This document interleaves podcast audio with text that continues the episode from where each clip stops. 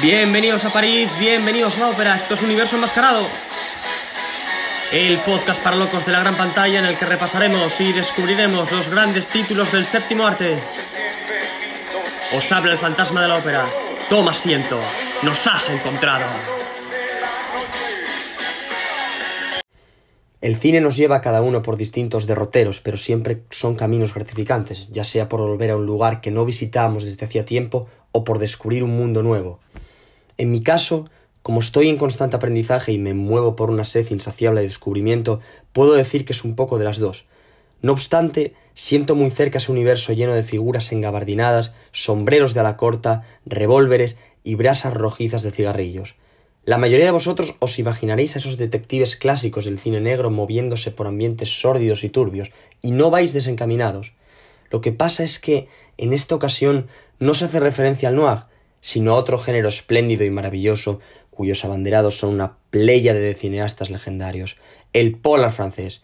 Señoras y señores, es un placer inaugurar la quinta temporada de Universo Enmascarado con una joya incontestable. Bienvenidos al silencio de un hombre.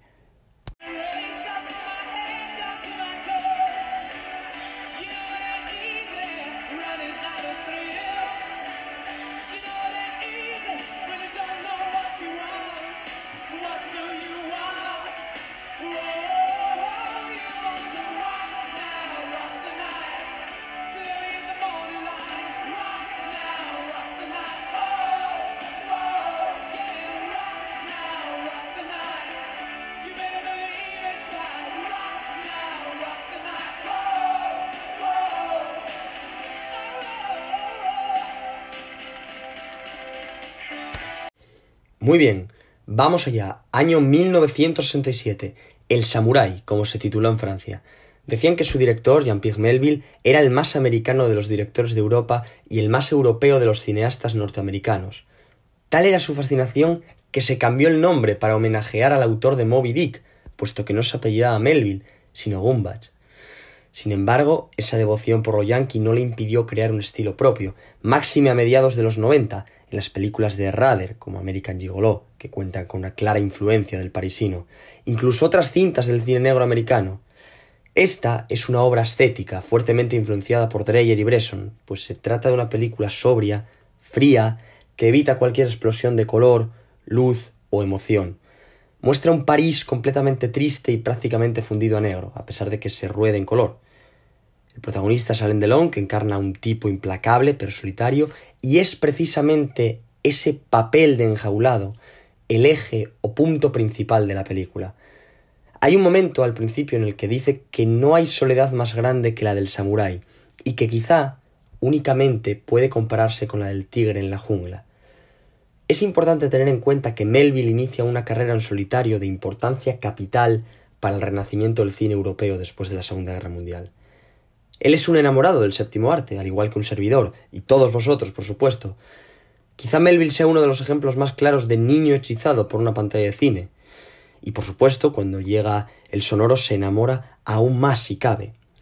Él, reitero, es un gran admirador del cine norteamericano y consideraba que salirse de esa narrativa clásica era explorar caminos que no tenían salida. Sin embargo, al ver el silencio de un hombre observamos que sí hay un alejamiento de ese clasicismo, puesto que se trata de una cinta en la que casi no hay eh, campos contra campos ni primeros planos. Y hay que tener muy presente dos cosas en el silencio de un hombre, los espejos y los sombreros, en una época en la que ya nadie lleva sombrero. Los espejos y los sombreros, todo el ritual de Alain Delon para vestirse, cómo se mueve y, en definitiva, cómo da vida, cómo encarna ese asesino profesional, implacable, sin escrúpulos, a ese tigre que protagoniza esta metáfora de la jungla de la urbe, de ese París bañado por una gama cromática melancólica y que refleja perfectamente la soledad de este hombre. Melville está convencido que sus personajes debían llevar sombrero. Eh, era uno de sus fetiches, entre otros. Realmente la película propone una narrativa completamente distinta en cuanto a sus fuentes inspiradoras. Por ejemplo, el decorado, sin retórica alguna o movimiento de cámara, simplemente nos muestra el apartamento de Costello, de Jeff Costello, el personaje de Delon, que es como la prisión. incluso la agonía del pájaro que tiene ahí en la jaula, que no hace sino incrementar o realzar esa metáfora de la cárcel en la que él de alguna manera está preso. Hay quien dice que esta película es un experimento sobre la utilización del tiempo cinematográfico. Otros sostienen que Melville admira a una serie de cineastas a los que luego no imita. Bueno, mm, sí, son opiniones, ciertamente. Yo no digo ni que sí ni que no, pero estoy de acuerdo en una cosa. Y es que mm, la película no podría haberse hecho, o creo que no podría haberse filmado, sin la estrella, Alain Delon. Esa es quizás la única concesión que tiene el samurái. Debe hacerse también, por supuesto, una mención especial a Henry Decae, a Henry Decae, perdón, a la personalidad del director de fotografía, así como a su influencia decisiva en lo que atañe al cambio de iluminación en el cine. Eh, la luz venía de unos sitios determinados y era muy curioso porque el asunto era la mar de sencillo. Es decir, si en el lado derecho había luz, la luz estaba en la derecha, pero si a la izquierda estaba cerrado no había luz. Iba totalmente en contra de la luz falsa y artificial utilizada, utilizada en Hollywood, que si bien propiciaba que esas leyendas a las que tanto veneramos e idolatramos saliesen maravillosas y guapísimas, no deja de ser puro efectismo. Y pongo de ejemplo la secuencia en la que están jugando la partida en el bar, que la luz entra desde arriba y solo se ilumina la mesa, nada más. Entonces me parece oportuno traerlo a colación. Y aún diría más, parezco Hernández y Fernández, aún diría más, es que la influencia de este señor también toca de lleno al cine español. Y la prueba irrefutable de ello es que operadores de cámara de esta generación como Luis Cuadrado o José Luis Alcaín eh, para ellos Henri Decae fue su maestro.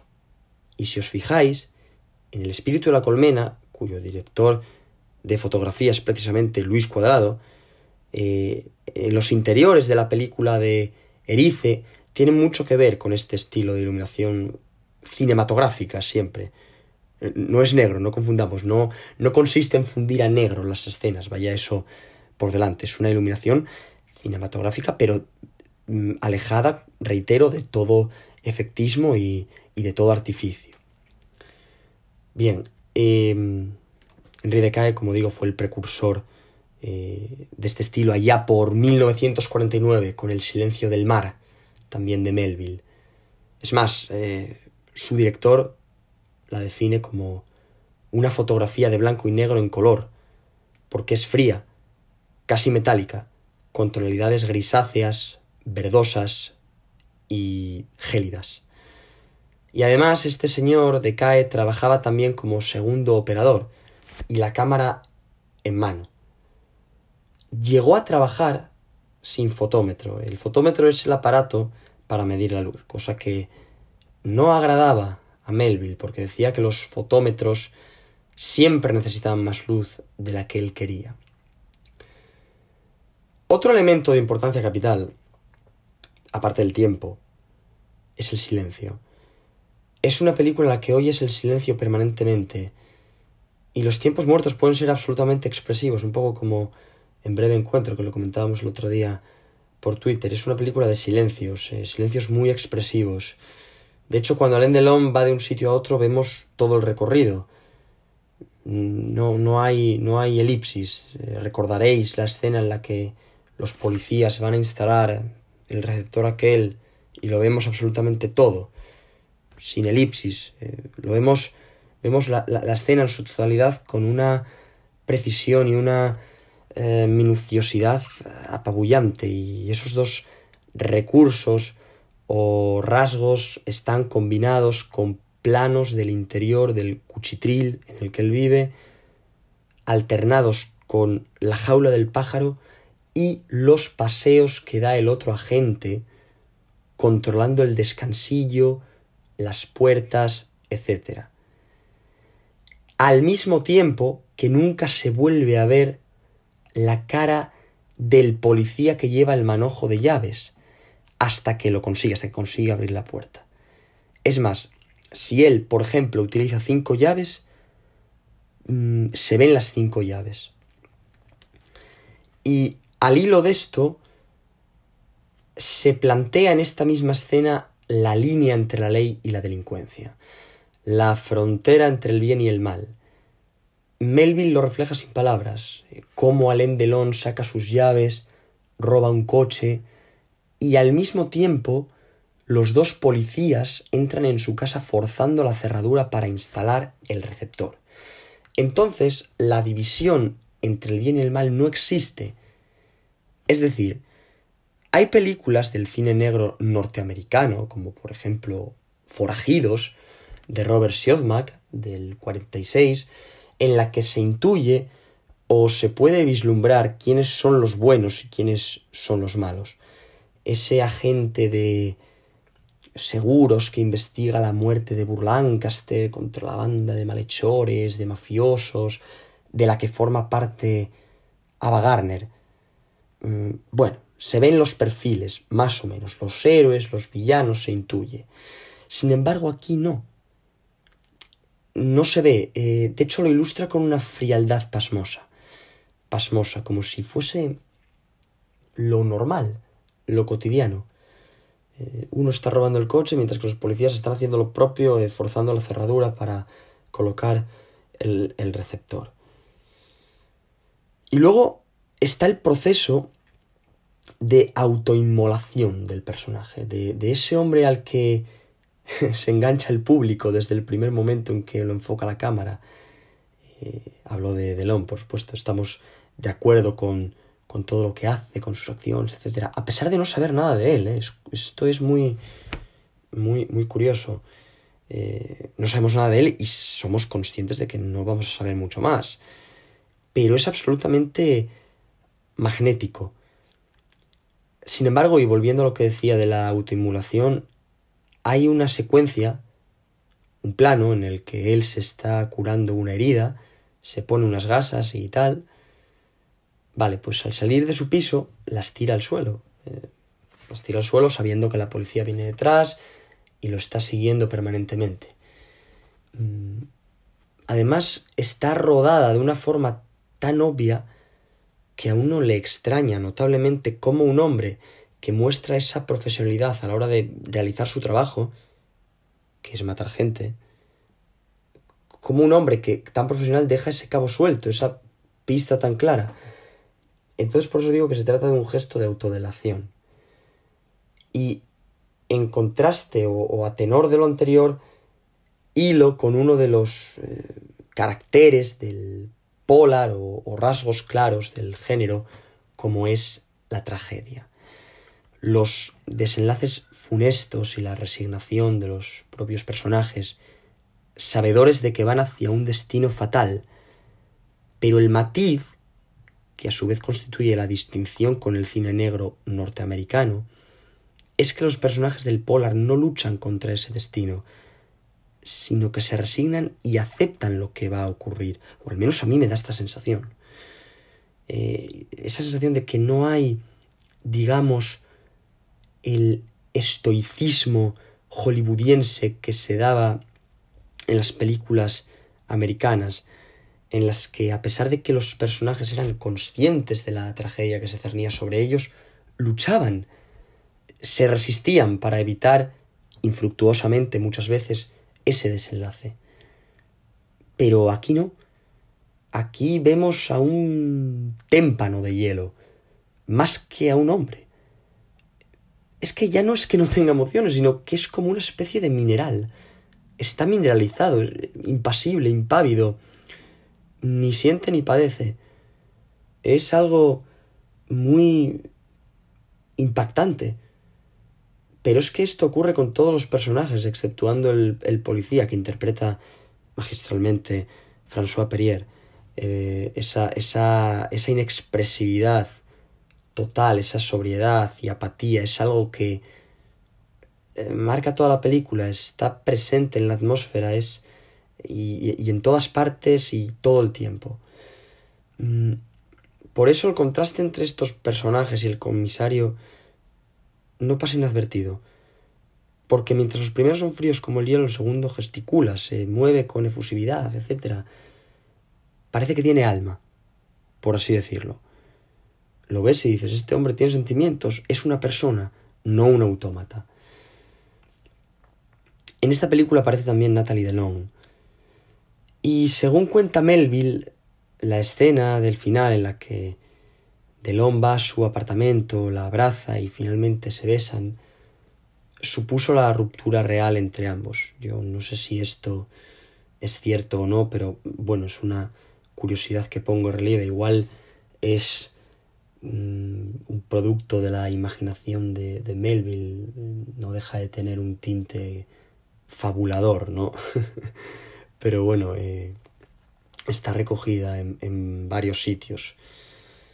Y otro dato que también tiene su miga es que cuando, cuando Delon le preguntó al, al director, a Melville, cómo se iba a llamar la película y él contestó Les Samurai, Alain Delon lo llevó a su cuarto y le mostró un sable de samurái porque al parecer él estaba obsesionado, por no decir enloquecido, con todo este tema de los samuráis, de la cultura japonesa, etcétera, etcétera. Y quizá eso fue lo que le impulsó a protagonizar esa película fantástica de Terence Young que es Sol Rojo, eh, junto a Toshiro Mifune y, Bronson, Charles Bronson. Aunque no lo sea ciencia cierta, eh, esto no deja de ser una hipótesis o una suposición. El caso es que, y ya para ir cerrando, eh, se trata de una película tremendamente lacónica y solitaria. Es un relato que tiene lugar en una jungla, la ciudad de París, y cuyo personaje principal es igual que esos tigres que son reyes de sus dominios, pero que se encuentran profundamente solos. Por tanto, es mucho más que un polar, más que una película de cine negro francés. Es la historia de la vida de un hombre lleno de sombras, lleno de oscuridad, y que se mueve por una atmósfera tan sobria, por un entorno tan, tan gris como, como hipnótico y helado, en una obra que ha alcanzado el estatus de, pieza de la cultura popular de la década de los 60. Así que, de verdad, vedla, os va a gustar muchísimo, yo estoy convencido y, y creo que puede dar mucho que hablar en ese paraje selvático conocido como Phil Twitter. En fin, no va más. Es un placer estar al otro lado del micrófono. Nos vemos en el próximo telón un abrazo enorme y volveré. Tenedlo por seguro.